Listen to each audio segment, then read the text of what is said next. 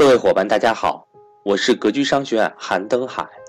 在三月七日，也就是下周四晚八点，格局赵正宝老师会安排一节以如何参与牛市为主题的直播课。课程主要内容分为以下四个部分：一、为什么说二月二十五日 A 股市场放量大涨，全天交易量过万亿是牛市启动的重要标志？二，普通人一定要参与牛市的原因。三，一到三月份重要宏观经济、财经新闻以及市场热点的解析。四，普通人参与价值投资和积累经验的方式方法。以上四个部分为本次直播课的主要内容。本次直播课程只面对已报名“格局财商二零一九”的伙伴开放。如果您想参与这次直播课，欢迎您和我联系，报名格局财商二零一九，仅需三百六十五元，超过九十节精品课，支持永久反复学习。我的手机和微信为幺三八幺零三二六四四二。三月七日，我们不见不散。所以。财富重新分配的起点到了，我们今天的最核心的主题了。突然铺垫了啊，财富我说过了，财富是两个方向，各位，一个是主业，一个是资产上。普通人，大家明白一点吗？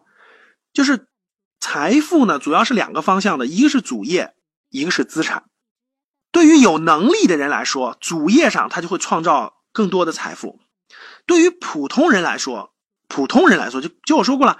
过去十年，零八年到一八年，普通人的收入主要靠房子，主要靠资产。那未来十年，各位普通人也同样的，主业上是你的能力强大，你各方面强大，你的行业各方面选对的话，这是主业上的。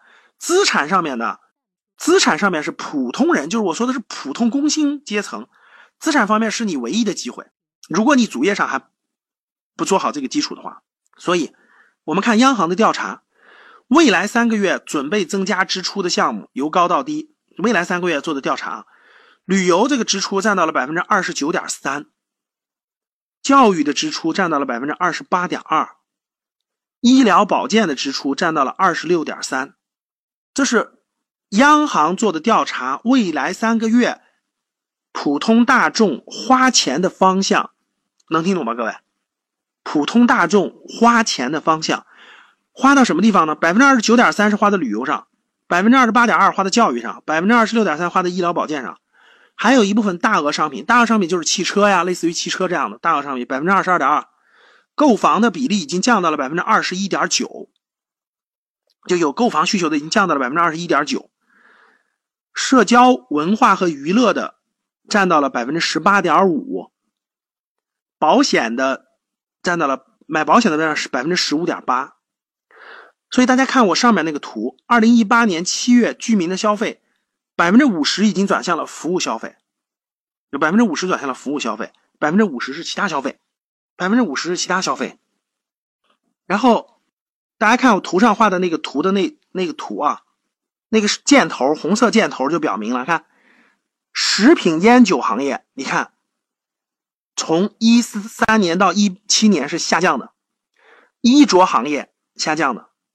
居住行业是稳定的，看稳定在上面的，消费的结构变化，交通和通信是上涨的，教育文化和娱乐是上涨的，医疗保健是上涨的，其他用品服务是平的，所以大家看到没？有三个是上涨的，交通和通信、教育文化娱乐还有医疗保健。所以未来你的主业，你的主业该转行就得转。如果你过去的行业是真的是已经进入了这种衰退和这种减退期，那你在未来十年，我们现在未来十年考虑的，你该转就得转。在资产上面，同样该调换就得调换，该调换就得调换，不调换在未站在未来十年，站在未来十年，就是另外一个结果了，就是另外一个结果了。所以看这，二零一九年的。资产配置，最重点的来了啊！二零一九年的资产配置，买其实相对于未来十年，基本上大变革就是在今年，就是在二零一八年、一九年，买债投股，渗入房产啊，这是最核。今天晚上什么都没听懂，最核心的这八个字你得记住啊。二零一八、二零一九年到未来，至少目前看到未来的资产的核心的配置是买债投股，因为债是牛市，股呢是这个。很多人说来，老师这个股这天天跌这么大跌还投股吗？那是因为你不了解啊。买债投股要比买房产一定要慎入、慎入再慎入了啊。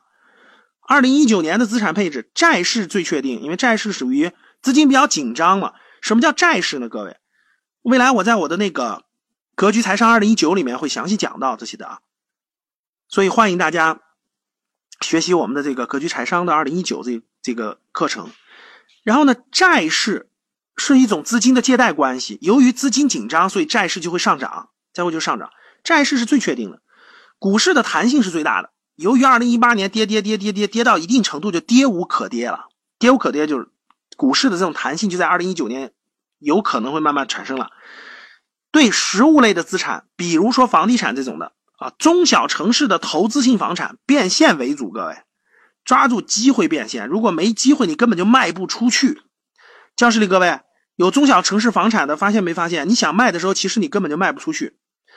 所以真正想卖出去，是要借助一点一点外势，就外部的这种趋势、外部的那种力量。所以如果真的是限购放开，我我已经说过了啊。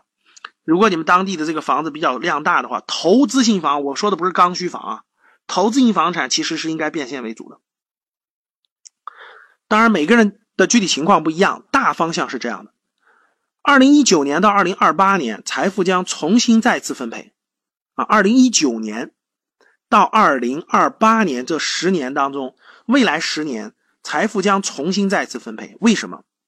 因为由于房产的重大作用发生了重大逆转，所以财富将会再次重新分配。所以就是真的是这种中原逐鹿啊！未来十年到二十年的财富跟过去十年将会发生天翻地覆的变化。二零一九年就是起点，二零一九年就是起点。我前面讲过了，二零零八年，今天回望过去，二零零八年就是一个。